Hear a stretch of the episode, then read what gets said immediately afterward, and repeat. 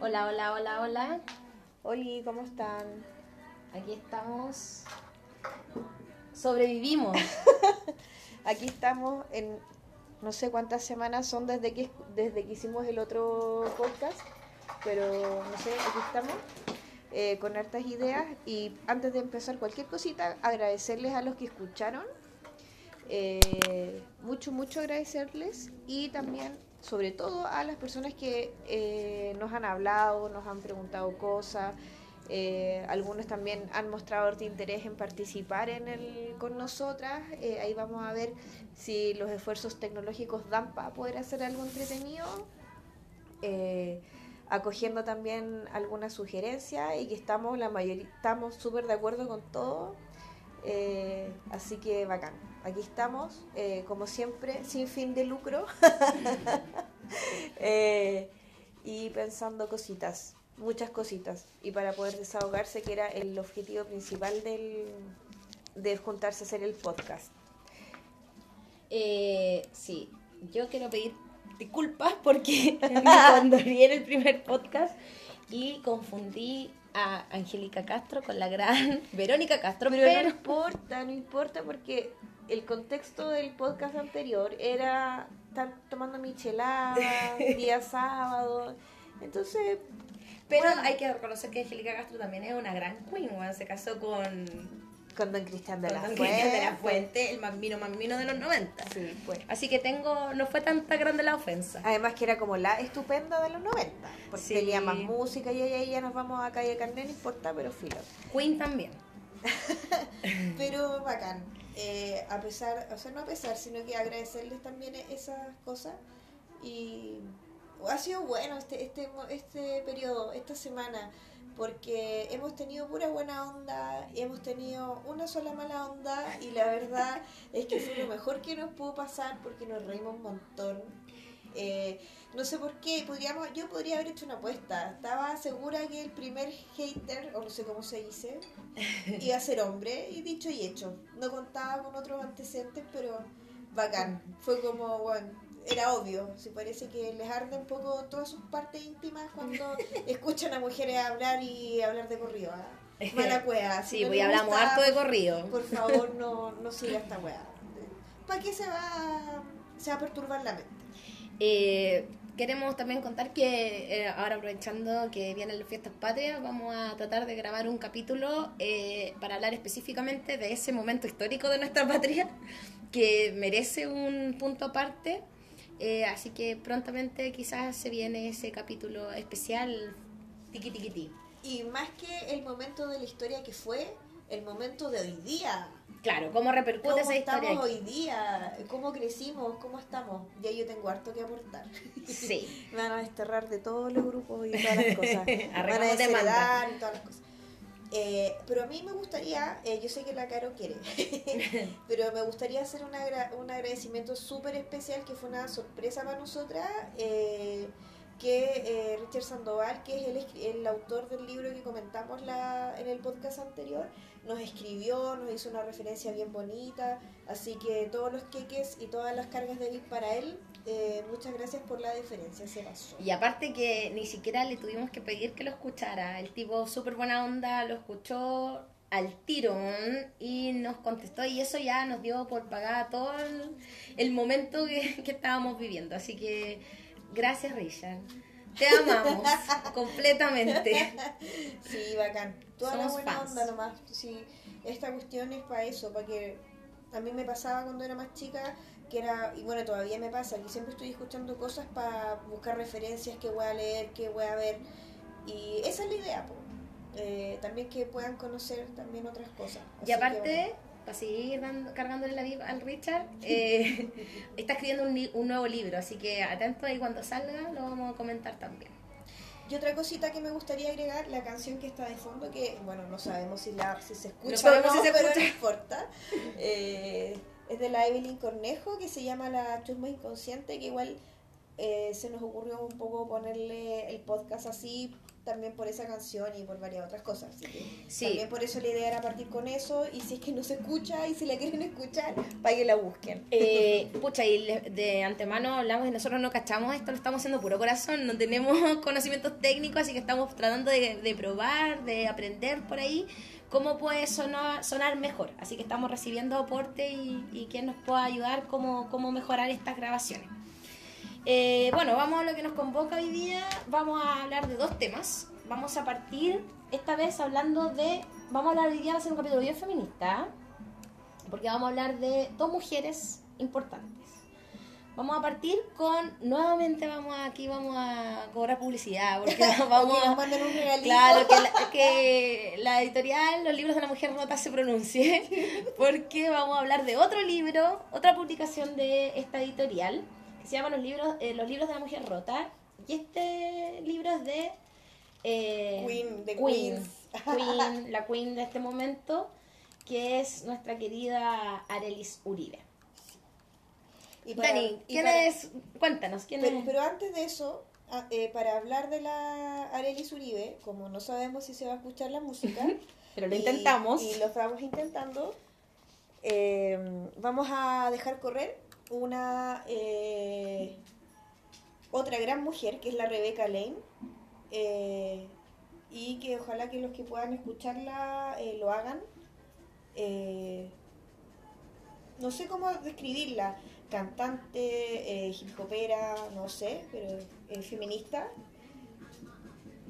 que tiene obviamente harta línea en consecuencia, hartas canciones de esa, de esa línea y que ojalá la puedan escuchar y darle una vuelta. Yo la descubrí hace poco, porque yo tengo harto prejuicio, debo decir, y quizá algún día lo cuente con los hip hoperos, raperos de mi época. Entonces la verdad es que soy bastante prejuiciosa al respecto y esta mujer ha sido para mí un súper descubrimiento y estoy más feliz que la cresta de haberla, de haberme dado el permiso de, de salirme de mi línea y poder haberla escuchado. Así que eh, para los que les interese, Rebeca Lane, las mejores letras del mundo mundial, eh, para marchas, hacer el aseo, todo. Sí. Eh, bueno, como decíamos, vamos a hablar de la Arelis Oribe, que yo le decía a la Dani que nos contara un poquito quién, ¿Quién es? Quién es Arelis ¿Quién es la, la Soa? No, no es Soa. De hecho, para variar es más joven que yo probablemente. Eh, Arelis Uribe es una periodista que eh, también tiene varias publicaciones. Una de ellas es que, ay, aquí la pesada de la Caro nuevamente me está sacando su pica con su libro autografiado. Sí. La más eh, Kiko de cuestión, terrible, eh, me está sacando pica. Pero no importa, porque yo igual tengo mis copias con mi nombre ordinario y nada más, pero no importa. Eh, ella, como les decía, es una periodista, también ha escrito en varios medios. Eh, algunos de esos es, es Mi Fiesta, que también es una página muy buena que se las recomiendo, en el Dínamo. Y En... No, no nada la feria. eso. El mostrador también. ¿ya? Eh, también que explote todo, al igual que el libro de eh, Tanto Doble Chile, es una recopilación de, de, eh, algunos artículos que la, que la que la autora ha publicado en estos medios. Eh, también creo que algunos ganaron un par de premios. Sí, hay, prem- hay, hay textos Y premiados. la idea, y que me parece súper buena, es recopilar eh, en un material que también es su- ella escribe muy bien también, eh, súper fácil eh, de leer, muy entretenida, y habla de cosas que finalmente siento yo, en este libro en específico, que vienen a, a darme vuelta por lo menos a mí varias cosas. Em, yo en realidad sobre este libro, eh, bueno, en realidad yo podría estar todo el día hablando de él, pero eh, me interesa como hablar ciertos puntos. em, no sé, Caro, si te tinca que hagamos lo que hicimos la otra vez, de ir viendo un poco eh, algunos, ¿Títulos? algunos títulos de los artículos. Sí. eh, hay algo que me pasa de la Arelis que siempre cita la entrada de sus libros con canciones chilenas. Por ejemplo, Kiltras creo que tiene una cita de Supernova, que lo Sí, encuentro sí. fantástico. Y este tiene una de Alex Adwanter. Adwan- Adwanter. Yo soy pésima con el inglés, Yo así también, que, pero no importa, le ponemos. que dice, uno nunca sufre como los que sufren de verdad. Encuentro que me encanta que parta sus libros con citas musicales. Eh, y tenemos, bueno, una primera introducción donde ella cuenta cómo se escribió este libro en base a cada artículos y partimos con un, un texto que ha hablado sobre educación en los colegios subvencionados. Eh, y habla un poco la crítica de los modelos de los colegios subvencionados que han sido el gran negocio que se han hecho en los últimos por lo menos 20 años en Chile eh, como un modelo de negocio más que un modelo de educación que es más o menos la misma temática que trata el reemplazante de este sostenedor que mete en sala cuánto cabro pueda meter y el profesor se transforma en un como cuidador de estos alumnos más que alguien que les va a enseñar y donde en realidad las oportunidades que esa persona tiene son cero. Eh, porque tienen una pésima educación, pésimos recursos em, y la, la historia de este, de, este, de este texto es que es, ella fue al Chilean English College. English College. Yo recuerdo ese colegio porque en algún momento, muy antiguamente, los colegios tenían bar, lo que se llamaba en ese tiempo barras, o que hoy día es como cheerleaders, ¿ya? y yo me acuerdo que siempre que iba a alguna wea a ver a mis amigas, a mis compañeras, bueno, mis compañeras de colegio, eh, iba al, estaba ese colegio compitiendo ahí también. Y aparte que fue famoso porque salió en un programa que dan en TVN, que era de... ese colegio lo ¿cómo era? ¿Cuarto medio? Cuarto medio. Claro. Oh, yo todavía quiero saber qué es de Carlito, de verdad. mal. Entonces habla de, de ese colegio y de la realidad en realidad, eh, o sea, la realidad en realidad, que viven, la realidad que viven todos los colegios subvencionados en su mayoría. Estos colegios que a mí me da mucha risa porque, ¿por qué ponerle nombre en inglés? English College, Oxford College, Pero es que eso es muy eh, de Harvard College. Podemos hablarlo, es Todo muy, de college. sostene- es muy de sostenedor. Es muy de sostenedor, es muy de sostenedor, es muy de... Y es muy de la sociedad igual. de ponerlo, en- de, ponerlo- de happy hour, el, el baby y, shower. y por qué no decirlo, muy de Brian, de Gendoline, etcétera. Sí, Claro. porque finalmente en algún momento de la historia aquí lo gringo era, era algo que te daba estatus, Claro. ¿ya? Yo siento que tiene que ver igual con eso. Eh, yo creo que los colegios subvencionados es un modelo que en algún minuto tiene que acabarse porque finalmente ven al alumno como un número y como una subvención. Y eso no está bien. Hay algunos que se salvan, eh, no todos son iguales, pero la mayor parte sí lo es. O sea, imagínate que hasta la Cuca tiene un, tiene un colegio. Yo me acuerdo que en el, en el O sea, es que yo- 2011... es que yo sobre eso, yo mis opiniones respecto a ese tema, yo las quiero dejar para mi, para mis aportes que voy a hacer en el especial 18 de Sí, septiembre, sí. porque yo ahí voy con todo. Pero, pero, o sea, yo me acuerdo del movimiento estudiantil en 11 de septiembre, que esta cuestión es un clásico, yo no sé si alguien lo recordará, pero la Cuca tiene colegio, porque obviamente tiene lucas y invirtió, y qué mejor invertir en colegio. Y, eh, y cuando fue el movimiento estudiantil del 2011, la Cuca habilitó las parrilladas para hacer clase, porque como los cabros habían tomado los colegios, no sabía, agarró no las parrillas y metió a los cabros a hacer clases en las parrillas. Y esa hueá la encontré notable. Y aparte todos estos colegios que son como al final como mall, pues, concesiones de mall, eh, cadenas de colegio que van funcionando paralelamente como en un modelo de negocio. pues. Y eso no puede pasar con la educación. Bueno, pero sí, creo que ahí hay que profundizar en nuestro especial del, del, de septiembre. Después ahí hablamos de, mm, eh, bueno, hay una muy interesante que dice, el apellido de la mujer siempre se pierde. Es real. Súper real, pues. Yo vengo de una familia de un matriarcado, puras mujeres sufrientes. Puta, la historia triste de mi familia, bueno, es más triste para hacer una teleserie. Somos puras mujeres y la otra vez yo pensaba, porque yo también mi papá concha a su madre, entonces yo pensaba, un concha su padre, mejor dicho, y yo pensaba eh, que a mí me gustaría cambiarme el apellido. Y yo pensaba, ¿qué apellido me pongo? Si me pongo el apellido de mi mamá, Ajá. su papá también fue un buen de mierda. Si me pongo el apellido de mi abuela, es el apellido que viene de su papá, que también fue un buen de mierda. Entonces, Sí, no hay apellido de mi familia que yo pueda rescatar. Porque finalmente siempre hay un modelo que rescata el apellido, llevamos apellidos de hombres que muchas veces no se lo merecen. Eh, entonces ahí hay una crítica hacia un sistema que debería cambiar y uno podría elegir qué apellido quiere conservar. Eh, pero bueno.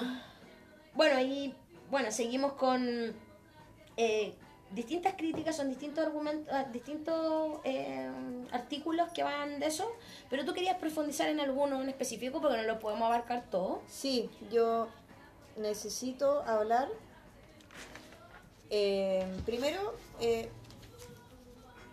que, a ver, espérate, es que yo soy un poco cuadrada, entonces yo puse páginas, ¿cachai? Página 59 del libro eh, está el artículo que se llama Cosas de las que no podemos reírnos. Ah, sí, Eso ahí hay que, ahí hay que eh, Y que pucha, a mí me ha costado la vida, eh, más que entender, me ha costado bastantes dolores de guata, colon irritable, un sinfín de cosas que ya, siento que ya la estoy superando en mi vida. Pero que sí, pues, finalmente tiene que ver esto... Eh, con que el humor del carrete, el humor de la pega, sobre todo el de la pega, en el que uno no puede hacer mucho generalmente, eh, es político, es político. Eh, y eso es algo que a mí, cuando yo era más chica, me costó mucho entender, por ejemplo, que todo finalmente tiene que ver con decisiones políticas, las decisiones personales también. y dentro de esas decisiones personales está el de qué me voy a reír y de qué no me voy a reír. Y esto lo, encarna, digamos, muy bien este artículo, eh, que da cuenta en el fondo de cómo uno, eh, a la medida que se va metiendo el feminismo, eh, se va dando cuenta de que hay cosas que en realidad no son tan graciosas o que yo o que uno se reía en algún momento finalmente porque todo el mundo se reía nomás. ¿Qué es el, amo, el humor muy morante con compañía?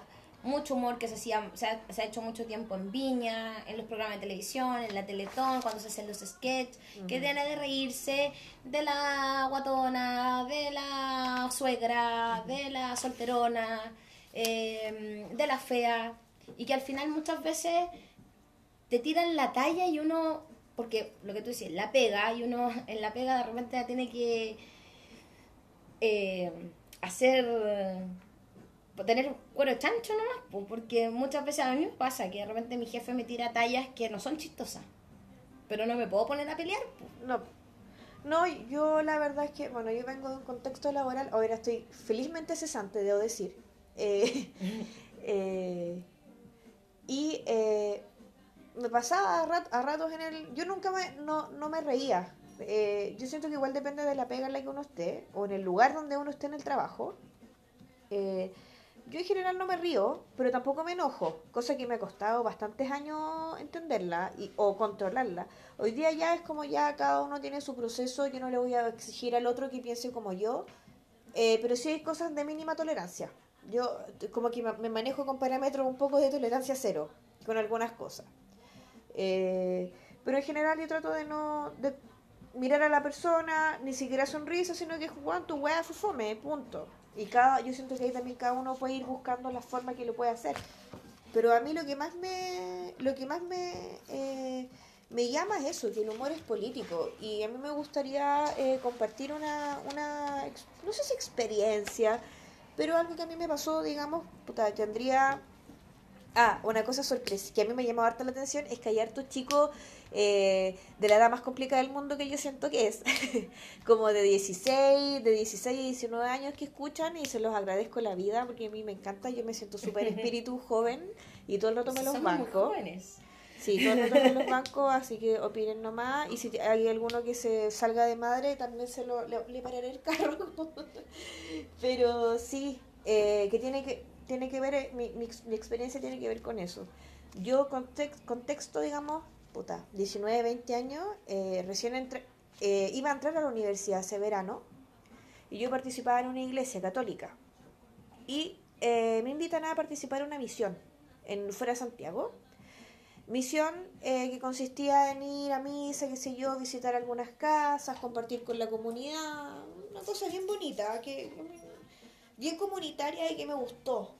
Pero yo desde el día que llegué me empezaron a pasar cosas eh, no, cosas, sino que me, empecé a... Eh, hubo un hecho que a mí me marcó y que finalmente tomé la decisión súper consciente de que yo ya no tenía que estar más en la iglesia. Eh, y de hecho como que desde ese momento dije yo, yo de aquí preparo mi salida para... No vuelvo, ¿cachai? Así como ya tengo este año para hacer lo que quiero hacer, porque yo siempre vine estructurada y bien así. No me iba a ir así dejando votado un grupo de confirmación, pero dije. porque somos Capricornio, entonces. No, esa wea yo no puedo dejar una wea media. Salvo que estas renuncias que de repente hago, pero que son por wea de mi política de tolerancia cero con algunas cosas. Pero, eh, Eh, respecto de eso, yo, un deber ser mío, no, lo, no, no puedo no hacerlo. y eh, contexto habían eh, chicas, niñas, adolescentes como yo, y habían niños, chicos, adolescentes como yo. Bueno, que para la iglesia no eran como yo, evidentemente, ellos eran más bacanes, pues, obviamente. Eh, y en uno de estas tardes, ya habiendo terminado de hacer todas las cosas que teníamos que hacer, viene un compañero de misión, que era bastante más grande que yo. Si yo tendría, yo en ese momento tenía 19, 20, este compadre de haber tenido unos 25, 24, por ahí. Eh, y aparece en una, en una placita donde habíamos varios compartiendo, qué sé yo. Y aparece con una Biblia en mano, con el Nuevo Testamento. Muchos hombres, contexto, muchos hombres sentados conversando. Yo ahí en medio, porque yo además, como yo les he comentado varias veces, yo soy bastante machada, entonces era como que da lo mismo si yo estaba ahí. Eh, y aparece este, este personaje con un Antiguo Testamento. Miren, chiquillos, chiquillos, Dani, Dani, eh, mira lo que dice la Biblia aquí. Lo está le dice que las mujeres tienen que ir a lavar los platos y hacer las cosas en la casa. Que para eso están las mujeres. Y todo, ja, ja, ja, ja, ja, ja, bravo, weón, eres el weón más bacán de todo, weón, ja, ja, ja, ja. ¿Cuántas neuronas perdiste en buscar esa cita? Y la verdad es que para mí, mi sensación fue, yo no me reí, no me enojé, tampoco, fue como que quedé como, ¿qué? Me estoy weyando, ¿cachai? Después de haber estado todo el día caminando al sol y toda la wea, este weón no hay nada mejor que decir eso. Y eh, yo me acuerdo que yo pensé, parece que aquí no me quieren tanto como yo pensaba que me querían. Yo recuerdo que ese fue mi, mi pensamiento en ese momento. Y fue como, parece que yo aquí no tengo mucho que hacer, porque en realidad no me parece, como que no me sentí cómoda. ¿Y por qué cuento esto? Bueno, no es solamente para decir que el weón era un pobre saco wea, además de eso, eh, y los saco wea que lo aplaudían también, y que de hecho yo todavía soy amiga de algunos de esos saco wea rehabilitados. Un saludo para ellos, si es que me escuchan. Sí, porque existe el saco Está- de rehabilitación. Sí, están tan deconstruidas, deconstruidas, deconstruidas. Están en proceso de... Sí, de- siempre, eternamente, como uno nomás. Si uno tampoco no es nada perfecta. No. Pero bueno, para mí fue como, weón, es, eh, para mí, yo, eh, ¿por qué cuento esta weá? Porque siento que es importantísimo uno hacerle caso a la guata de no reírse y no enojarse, sino que esta weá, si uno te siente una incomodidad con algo, una incomodidad con alguien, aunque no la pueda racionalizar, es súper importante hacerle caso. Mm. Súper. Sí, porque las mujeres Por- tendemos a... No, ya lo estoy poniendo. No, y la weá no seas grave, Mm. tranquila. Porque al final lo que plantea la Arelis Uribe en el libro es que el, el feminismo te mata mucho sentido del humor. Porque antes uno se reía de muchas weas. Y ahora esto te cambia. A mí me pasó una weá similar. No, bueno, no igual, pero también. En la pega, contexto pega, estaba en la oficina, me habían instalado una nueva impresora. eh, y estaba... eh, fue la, la niña que trabaja instalando la impresora y no lo pudo hacer porque necesitamos otro disco. Ya, yo le digo a mi jefe y mi jefe me dice, ya, se para. Bueno, era nada lo que tenía que hacer, era cambiar un disco que él tenía. Se pone y toda la cuestión y de repente me dice, mira, anda a ver lo que salió. Y yo voy, saco el papel y el papel decía, esta es la diferencia entre un hombre y una mujer. Como que él había sido el más capaz de haber eh, puesto otro CD y la otra niña no lo había puesto. Y Yo lo miré, me puse roja de rabia y le dije, agradece que eres mi jefe. Solo fue lo único que le dije. Dejé el, lo rom- rompí el papel, lo boté a la basura y salí de la oficina.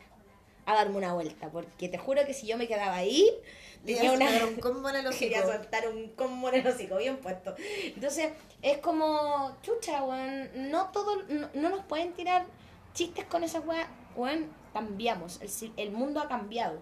Y principalmente, a mí me gustaría, como soy bien nerd, yo destaqué una cita de ese ¿Ya? artículo.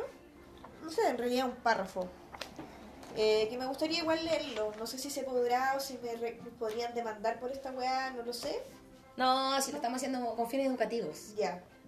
Pero di- dice, el humor, así como el arte, el periodismo o lo que sea, debe estar al servicio de incomodar al poder. En lo macro y en lo micro. En la calle y en la casa. Por eso hay cosas de las que está mal hacer mofa, de las que es delicado hablar, aunque sean tallo. No contribuye en nada un chiste homofóbico, sexista o racista. Lo único que logra es perpetuar las heridas y la violencia hacia grupos que históricamente han sido excluidos y vulnerados.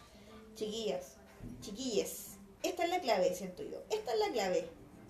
Si nos estamos riendo eh, de un inmigrante, de un haitiano que no le entiendo lo que, estoy, lo que está diciendo, no sé, de un chino, de lo que sea, revisemos qué hueá nos está pasando. ¿Por qué estamos ejerciendo nuestro poder de esa manera? Porque aunque, aunque no creamos, eh, por mucho que sea muy chusma, todos tenemos un poquito de poder. Mm. Y es bueno saber cómo lo vamos a ocupar. Hacer micropolítica. Y, yo siento que eso es una cosa que a mí me, gustaría como invitar a que lo pudiéramos, le pudiéramos dar una vuelta. Sí. Eh, sobre el otro artículo que me gustaría comentar, yo hoy día vengo a tirar palos, pero para todos lados. Eh, vengo así muy, muy fact de police. Eh, como decía o dice, no sé, una ex compañera de trabajo.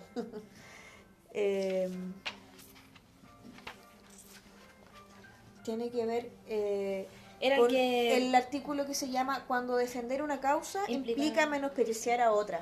¿Ya?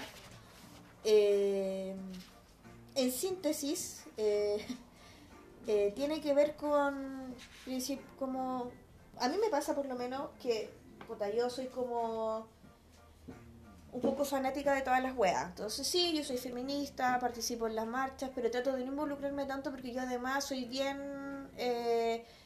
puta, no sé si animalista, pero sí estoy participo en una fundación de que ayuda principalmente a perritos y gatos.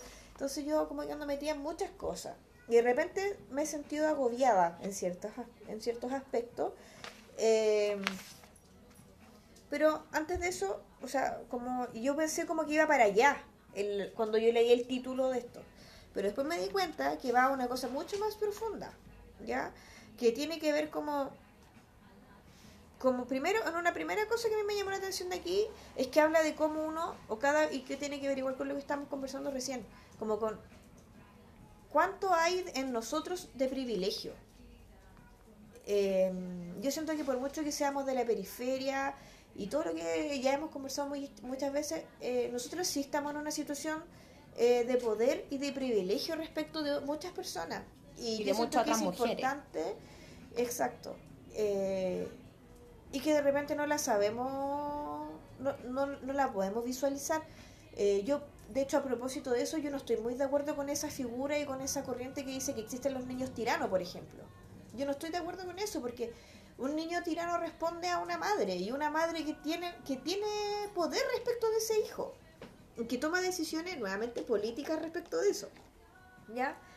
Eh, y por eso yo como siento súper importante aquí como la, invitación que hace eh, la Arelis Uribe, no a revisarse con un psiquiatra ni con un psiquiatra, sino que a que podamos analizar de repente eh, qué etiquetas nosotros mismas nos ponemos eh, y si realmente estamos cumpliendo con ello, no para gobiernos para ser perfectas, por favor, no, no sé, que no se entienda así, eh, pero tiene que ver con cómo nosotros, cuáles son las cosas que vamos haciendo en el diario vivir. Voy a poner un ejemplo súper odioso, pero lo siento si a alguien le molesta, pero nos podemos decir súper feministas, pero cuestionate tu feminismo si cuando encontráis un pololo o encontráis un mino, nunca más le hablas a tus amigas y nunca más te preocupaste mm. de cómo estaban. Sí. Es que yo creo que también lo trabaja en otro artículo. No todas nacemos siendo feministas.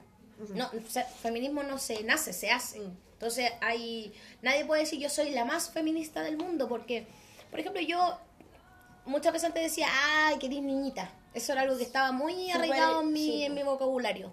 Y hoy día lo cambié porque me di cuenta que estaba mal. Entonces yo creo que aquí hay que, eh, hoy día yo siento que también hay mucho a, bandarizarse por la causa, pero y creerse que tienes el derecho de menospreciar a los otros, porque te crees con la razón.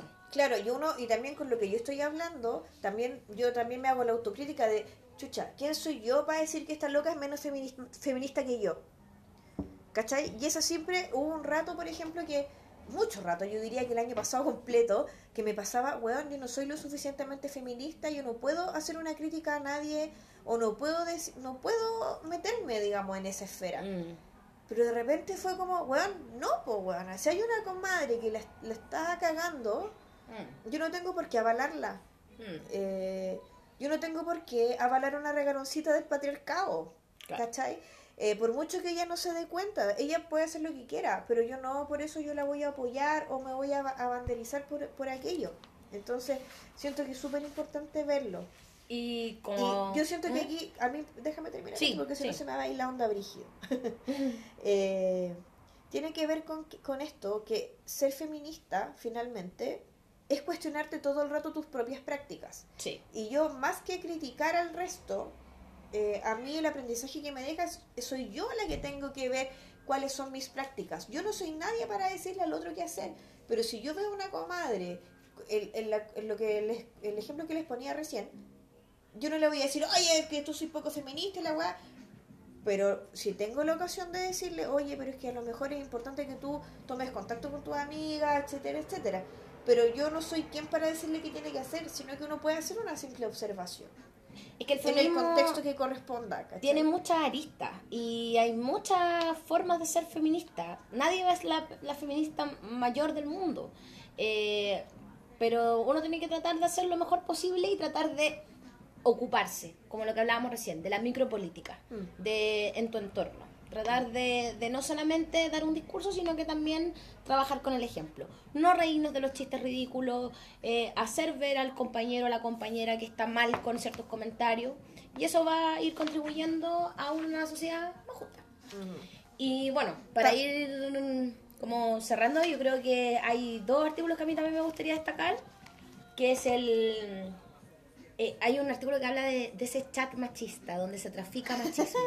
Tenemos estamos en grupos de WhatsApp. Nosotras, mucha experiencia. Mucha sobre experiencia esto. sobre chat. Bueno, a mí me parece que los chats los, los, los chats de WhatsApp, o sea, yo en mi prioridad estaba pensando, ¿es violento que te agreguen a los grupos sin que tú puedas decir si quiero participar o no quiero participar? Sí, absoluto. Porque hay veces hay grupos que yo no quiero participar, pero puta, ya estoy adentro nomás. Entonces, ¿qué me queda? Pum, lo- silenciar por un año. Esa wea. no, no lleváis ni un minuto en el chat y ya lo silenciaste. Sí, yo todo el rato hago eso. Ya, Sí. eh, entonces hay muchos chats donde, eh, sobre todo, ya, bueno, hay, hay chats de solo hombres, donde hay todo el rato un, tráfico de mina en pelota, eh, fotos, porno, etcétera. Pero también, generalmente en los grupos, nosotros tenemos la experiencia que estuvimos alguna vez en un chat juntas, donde se mandaba mucha chiste o mucha foto machista y donde todo se normalizaba y todo jajajaja. Y cuando alguna vez nosotras, para variar. Dijimos que no nos parecía, eh, fue así como, ay, las buenas graves.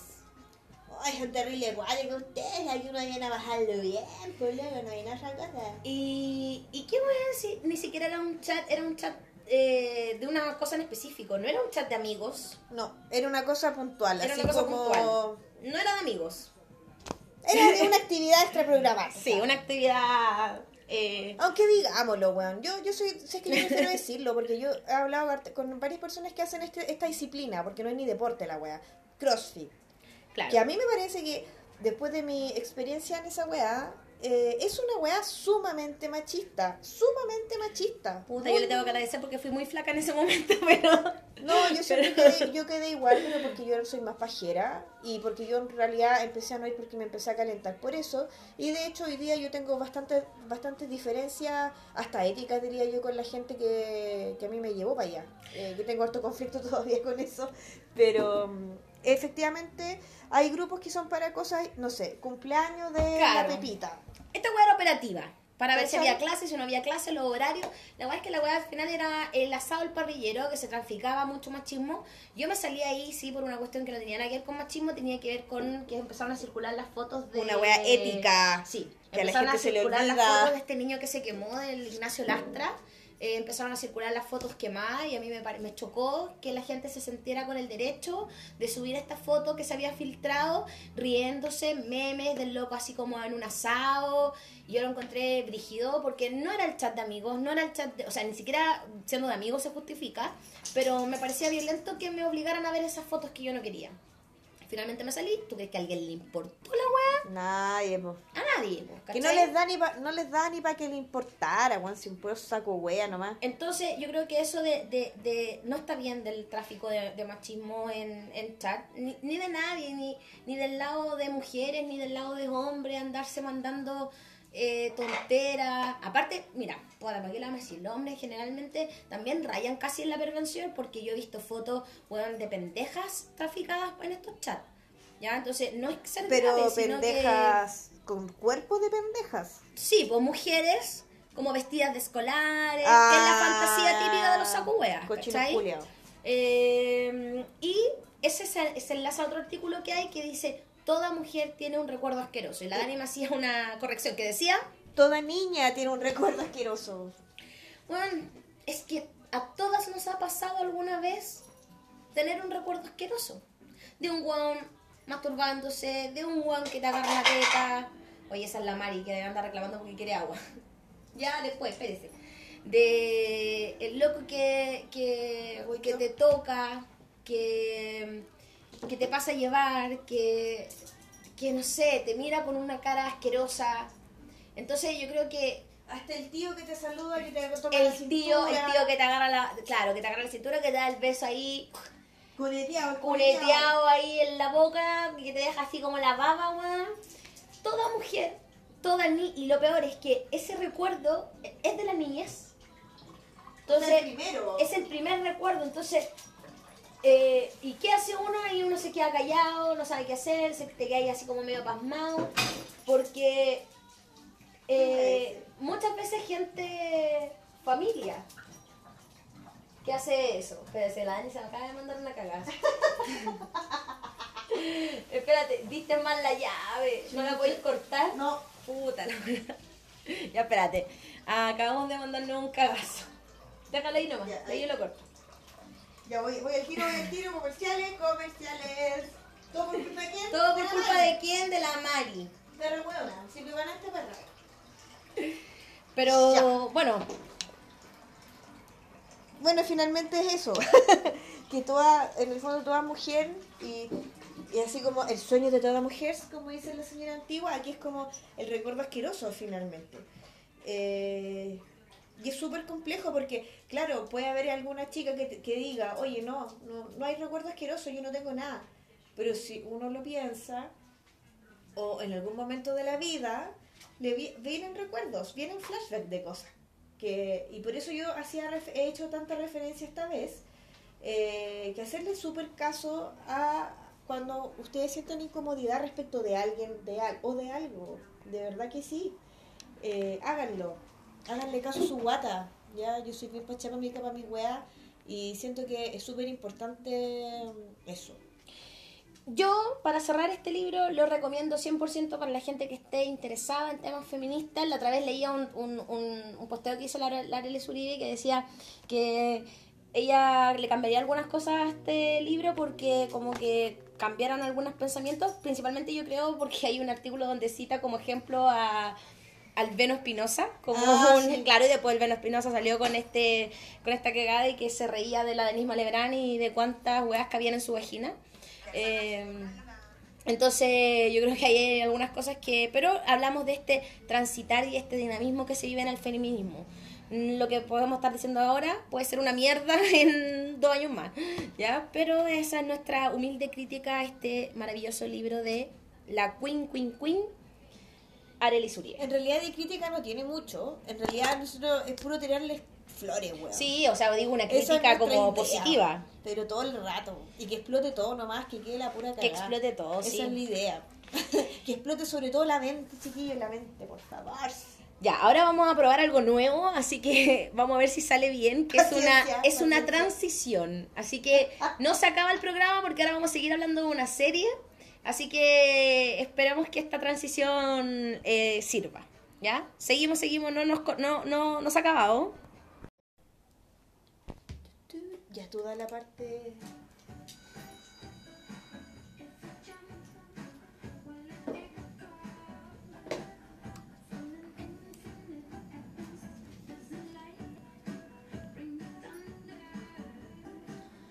Volvimos a ver si, si resultó esta transición.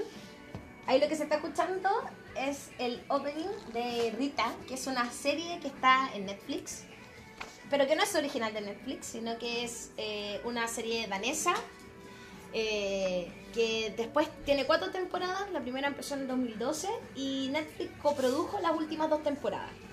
Es una serie muy muy buena, pero que nadie ha visto. Según nuestra super encuesta, eh, las hemos visto solo nosotras. Pero como ya les hemos dicho que No importa una no hueá. nos importa una wea, lo vamos a hacer igual, porque es, bueno, de verdad, eh, Merlí está sobre, sobrevalorada. Y también vamos a poner una musiquita de fondo de eh, artistas. que acabamos de descubrir no, que son... yo, la, para, yo tengo que ser honesta, yo me acordaba que eran de allá de, la, no de, las- idea. de las tierras altas de Dinamarca, que es es Aqua. Aqua, ¿cómo Qué antigüedad. Es que yo no sé si todos lo cacharán, pero Aqua todas, todas la- las No. primas ahí que han ido al, a la Blondie y han, to- han cantado Barbie Girl saben que es Aqua. po. Es que los 90 fueron una época muy gay, yo creo. Es que fue la mejor época para salir del closet, yo encuentro. Bueno, sí, todo Vamos. el rato. Vamos a, a escuchar aquí un clásico, yo creo que todo el mundo ha escuchado alguna vez. Barbie Girl. Si es que se escucha. Pero se- bueno. Por se escucha. Ya, bueno. ¿Por qué Aqua? Porque andábamos buscando como música de fondo que fuera o del, del país, porque igual Dinamarca para nosotros es una weá súper inhóspita que no cachamos nada. Sí, Eh, otro, otro planeta. otro planeta, que nos perdone si hay alguien que escucha esas latitudes, pero es lo que hay. Eh, Bueno, quizá no se escucha ni una mierda, pero estamos aprendiendo. Eh, bueno, Rita, ¿qué es Rita? Rita es una serie que habla sobre una profesora. Y por eso la queríamos tocar, porque hoy día mucha gente está vuelta loca con Merlí. No cachan nada, no cachan nada. Porque yo debo decir que Merlí es una serie eh, muy trillada con argumentos que tienen que Muy ver con cliché, ¿no? el profesor, eso me pasa a mí con Merlí, el profesor de filosofía. El profe de filosofía, mm, filosofía todo el rato es un ramo importante, eso que quede claro. Sin embargo, eh, es un ramo que permite mucha flexibilidad para hacer cosas. Entonces, si tú querías sacar a los cabros al patio y pegarte la bola y la weá de los filósofos y hacer, y hacer clases caminando por la escuela, pues lo podía hacer. En cambio, otros ramos no son así, necesitan una estructura. Entonces, cuando muestran esos modelos educativos, a mí me parece que después los cabros quieren, ¿por qué mi profesor no es como Merlí? Bueno, tu profesor de matemática, de historia, lenguaje, no ser como Merlí porque simplemente no se puede. No te pueden enseñar matemáticas caminando por el colegio. ¿Ya? Lógico. No te pueden enseñar historia caminando por el colegio, así o en una volada sentado los indios en un círculo. Entonces, eh, bueno, algunos jóvenes dirán si se puede. ¿Ya? Porque cuando recién uno está estudiando pedagogía, la weá es si le dile a el Muy Jordi, muy. Jordi, se para entender Claro, y después te que la weá es una mierda. Básicamente.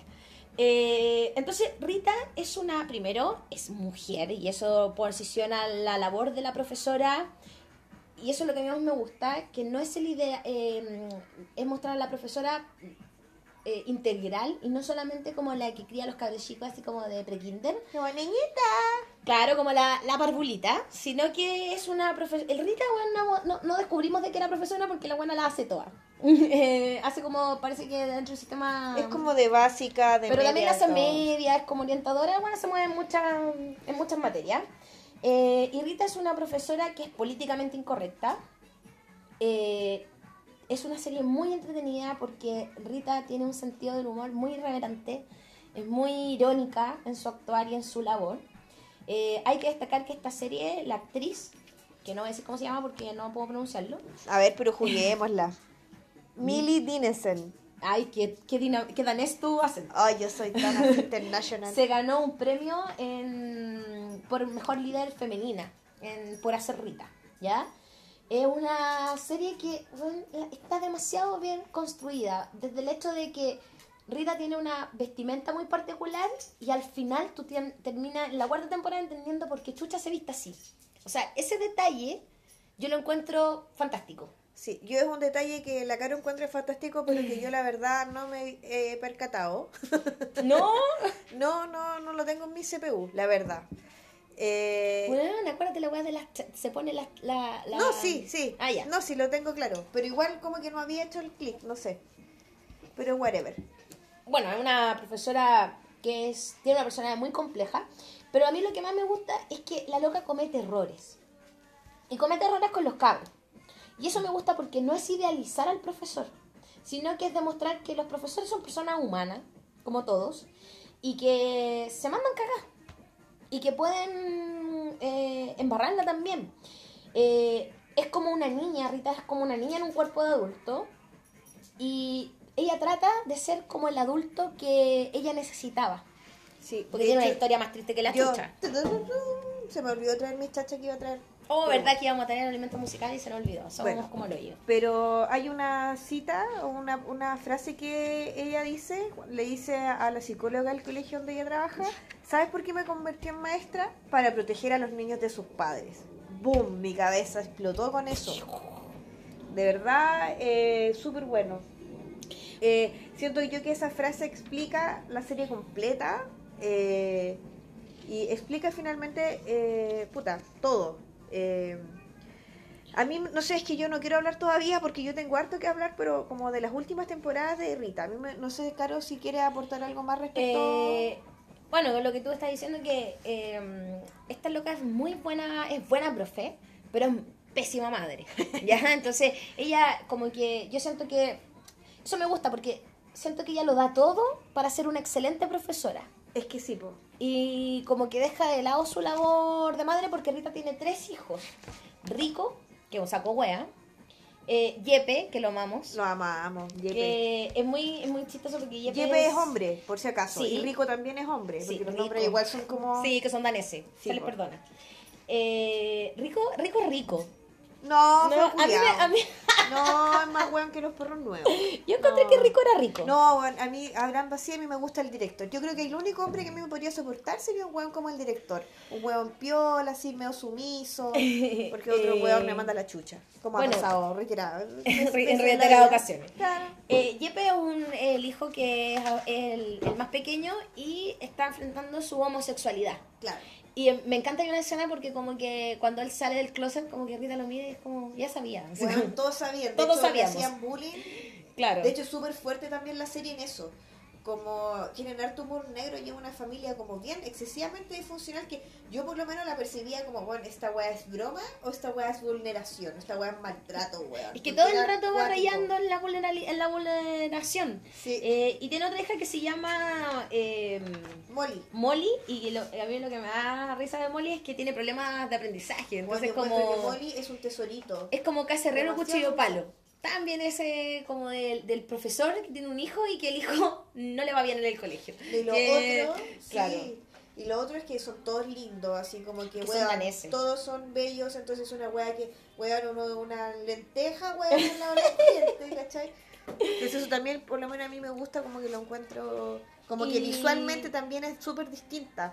De hecho, el colegio también es un- una weá así como que es un colegio público, pero que si uno lo mira es como, weón, como que no sé cómo será porque uno no tiene acceso a eso, pero me imagino que los colegios privados de Chile deben ser así. Como el colegio público de Dinamarca. Claro. Ahora, la adelante conversábamos antes de empezar el capítulo con la Dani y finalmente lo bueno es que la serie tampoco idealiza el sistema educativo de allá. Yo no se da cuenta que independiente que tengan mejor infraestructura y mejores recursos, son los mismos problemas que tenemos acá en la pobreza en la que vivimos, pues, ¿cachai? En los colegios de 2x2. Pero porque finalmente hay una cuestión, una de las críticas que se le hace a la, a la- serie es que muestra una sociedad muy humana. Yo no la podría catalogar ni en comedia ni en drama, No. porque es como la vida. La Es vida real, tiene de real. todo. Es real, re- 100% real, no fake. Eh, es como que la, vida no, no es siempre comedia, no es siempre drama. Entonces tiene como yo creo el equilibrio perfecto entre esas cosas. A veces te deja para la cagada, otras veces te reí. Eh, es muy humana.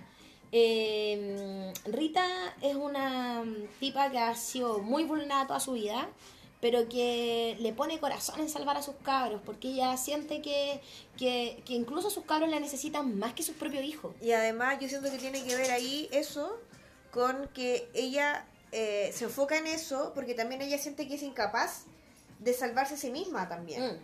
Eh, que tiene que ver como con todo el rollo que tiene como con los hombres. eh, y es bien, eh, eh, yo siento que tiene que ver igual harto con eso, con, con no poder visualizarse ella misma.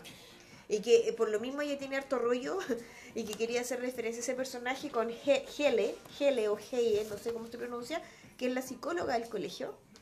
Que no sé si todos eh, o alguien habrá tenido experiencia de trabajar con algún profesional psicólogo. Yo he aprendido mucho de mis queridos compañeritos. Eh, Yo no voy a referirme al tema. eh, pero sí, hay, hay un, no, no siempre, pero hay- yo en mi historia laboral he tenido un par de, de personajes que eh, han sido un poco gel en mi vida, como este, perso- este profesional que como que no respeta mucho los códigos y de repente como que uno siente como que te está terapiando a ti o como que te quiere sacar la foto. Que yo siento que eso igual es un súper prejuicio que uno en general tiene de los psicólogos, pero que la mayoría y los buenos psicólogos no hacen eso, ¿ya? Pero es divertida como esa relación, es como que GL finalmente termina siendo como, no sé, como el pito en la oreja para Rita todo el rato. Porque trata de, de, de cachar por qué Rita es así. Porque si bien la, la Rita tiene métodos que son que chocan constantemente con, la educa con, la, con el sistema educativo, y eso es lo que me gusta también, porque ella hace lo que le sale de la guata en relación a proteger a los niños. De hecho, hay un momento en que Rita cacha una vulneración y saca al cabro, se lo lleva para su casa, que está mal, pues, ¿cachai? Uno no puede hacer esa weá. Yo cuando veía eso, yo decía, no, enterrar el asiento. Pero de alguna forma uno igual lo entiende porque estaba tratando de salvar al cabro. Mm. Eh, y esta psicóloga le, le tiene un poco de pica también porque no entiende cómo haciendo todo mal le sale todo bien con, en, en relación a la educación. po. Porque no sigue la, la, la teoría. Sí, po. Sí. Entonces esta psicóloga por eso como que le trata de sacar el rollo. Puta, aparte Rita tiene un montón de dramas amorosos porque... Porque tiene un montón de, de dramas amorosos porque fue se separó de su esposo y, y como que eh, se agarra con el, con el director de la escuela. Así, en la escuela. Eh, entonces, director. Que eso es algo que debería pasar más seguido en...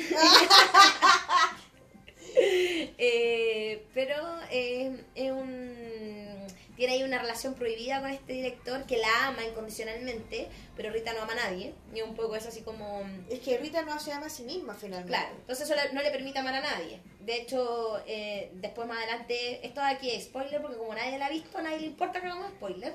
Eh, Rita pierde un poco el amor de este hombre que era como el hombre perfecto y al final lo, lo cambia por un weón de mierda que es muy historia real de la gente. po. Tenía un mino bacán y lo perdís por un weón saco wea.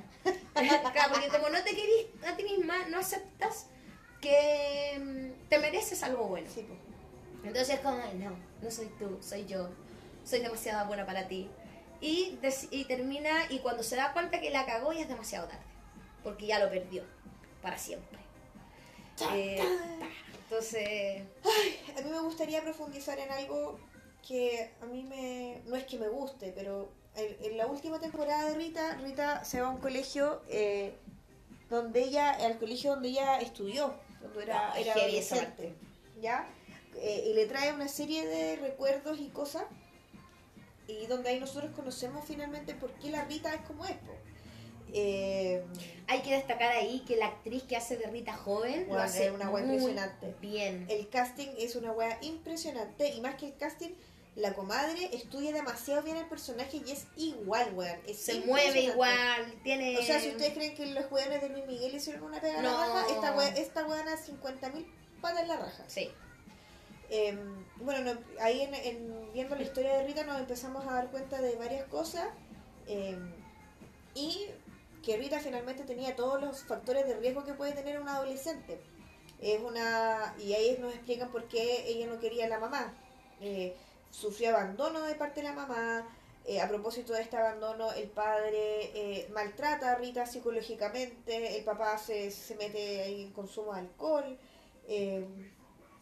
Y estos factores de riesgo final, finalmente llevan a Rita a eh, estar constantemente en la casa de eh, una, Una amiga, amiga. de una amiga de, de colegio, donde eh, termina ella, eh, y lo voy a plantear así dolosamente o malvadamente, tiene relaciones sexuales con el padre de esta amiga.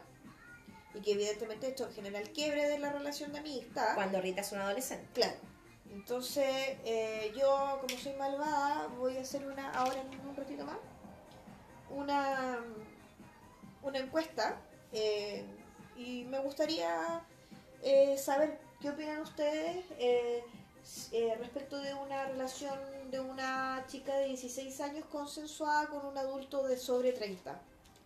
¿Qué opinan ustedes? Si eso es relación sexual, eh, si eso es... O sea, si es relación sexual, perdón. Si es... Claramente relación dinámica- sexual. si es una dinámica de abuso sexual, eh, ¿qué pasa ahí? Me gustaría eh, saber su opinión. Eh, yo, por supuesto, que eso no lo digo yo, lo dicen las leyes de, yo creo, espero, todos los países del mundo. Eso es una dinámica de abuso y eso es delito, ¿ya? Con todo lo que ello conlleva, ¿ya? Eh, y nos vamos dando cuenta que finalmente eh, Rita tenía todos los factores del mundo mundial para tener una vida de mierda, pero de mierda. Y a mí la, la sensación de que me queda es que Rita, si bien es bacán por el carácter que tiene, es una weona que le ha ganado a todo, weón. Y es una weona que finalmente no le podía exigir más porque es una weona la raja eh, como en comparación a, a la vida que ella tenido. La weona es una sobreviviente, ¿cachai? Y también siento yo que tiene harto ese mensaje muy bonito porque es como weona. Cada persona responde a su propia historia.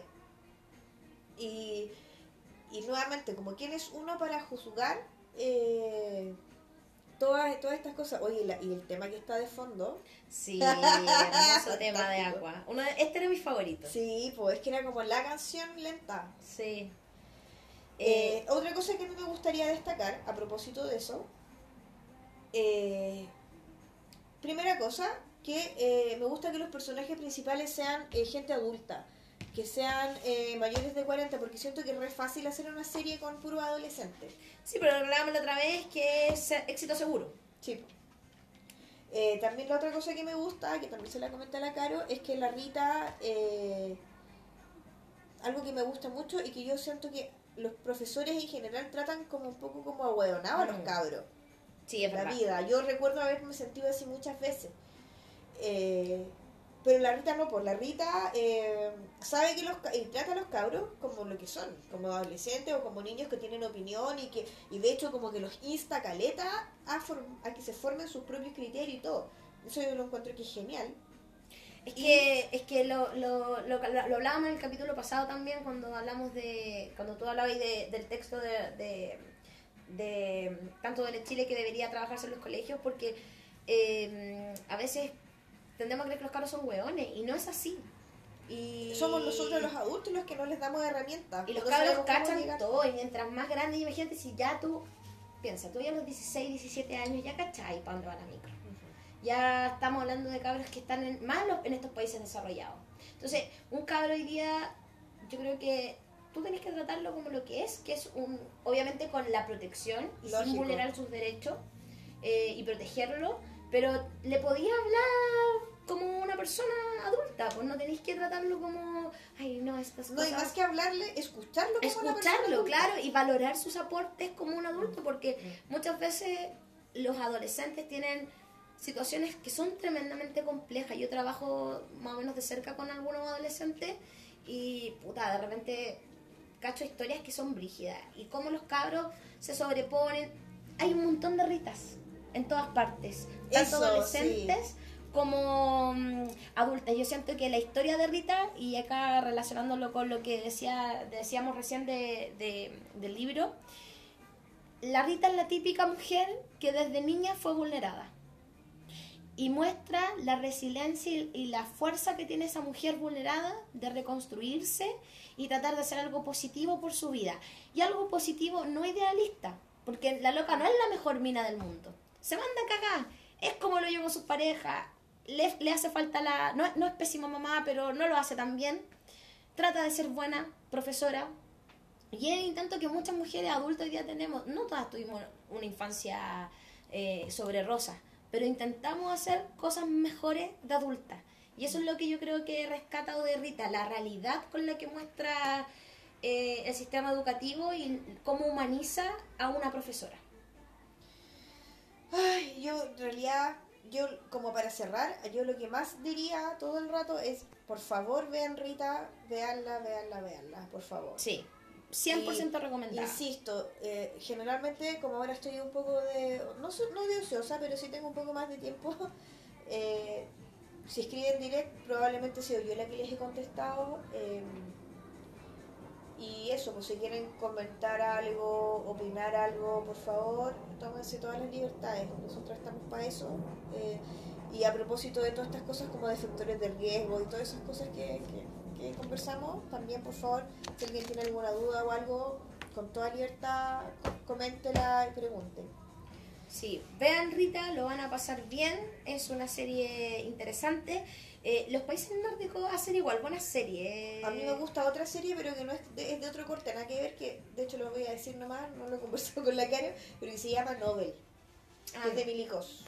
Yo estoy viendo una que también es de por allá, pero es como, no la puedo pronunciar, es como Family... Bo- bonus Family Bonus Family... no me gustó. Ah, a mí sí, me ha entretenido. Es que encontré que... Es que encuentro que hay unos personajes muy bien, el pendejo hinchagüea está muy bien construido.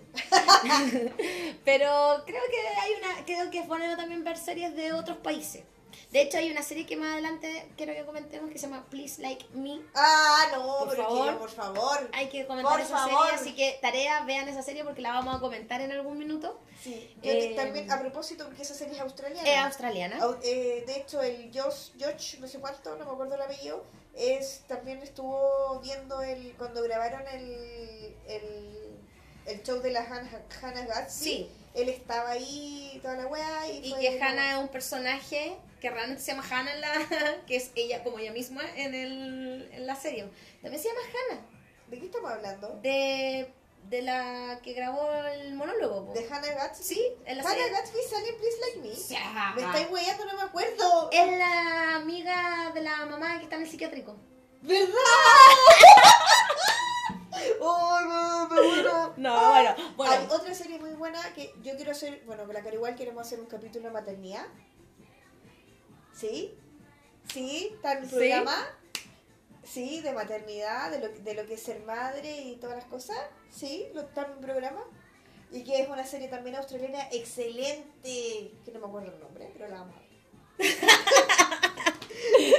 Bueno, eh, vamos a ahí así Ahí vamos a poner ya les tiramos. fondo. Kylie Minogue. Bueno, esperemos que se haya escuchado la música y que esto no haya sido en vano porque ahora está sonando también un temazo de Aqua. Doctor Johnson, ¿no? Eh, O Happy no, on my. oh, no, Ay, no my sé cuál es. on my. My on my. Clásico. Justo terminó. Bueno, igual que el podcast en todo caso. Sí, que también justo termina. Así que muchas gracias para lo que escucharon. Muchas gracias para lo que escucharon. Eh. Gracias para los que llegaron hasta acá. Agradecimiento, pucha, a varias gente, a la Cata, a, a Javi, que nos facilitó el perrito con chaleco, que fue demasiado divertido, que justo apareció cuando estábamos, cuando hablamos de los perritos enchalecados. La gente que nos ha mandado buena onda. Sí, no, todos se han portado un, un seven. Y a los Saludos que- a Nueva Zelanda ahí, que estamos Sí, internacional. Nueva Zelanda que nos escucha, nos- mi querida amiga Ivonne, que está por ahí, así, eh, haciendo patria por allá, que yo sé que va a sufrir este 18 lejos, pero que le vamos a mandar mucho amor y, y- y muchas fotos de empanadas, para, para que sufra más. Ya, pues nos vemos entonces y no, nos vemos la pro- o sea, nos escuchamos la próxima semana porque vamos a grabar 18, el especial se viene. 18 Fiestas Patrias Antirrodeo eh, 11 de septiembre. Afírmense. Afírmense, mundo. Ah. Sí, porque vamos a perder, arriesgamos de banda. Ya, nos vemos. Ya, chao, chao. Eh, capítulo 2 y hoy día fue 12 de septiembre del 2018, para que quede ah, grabado. verdad. Nos vemos.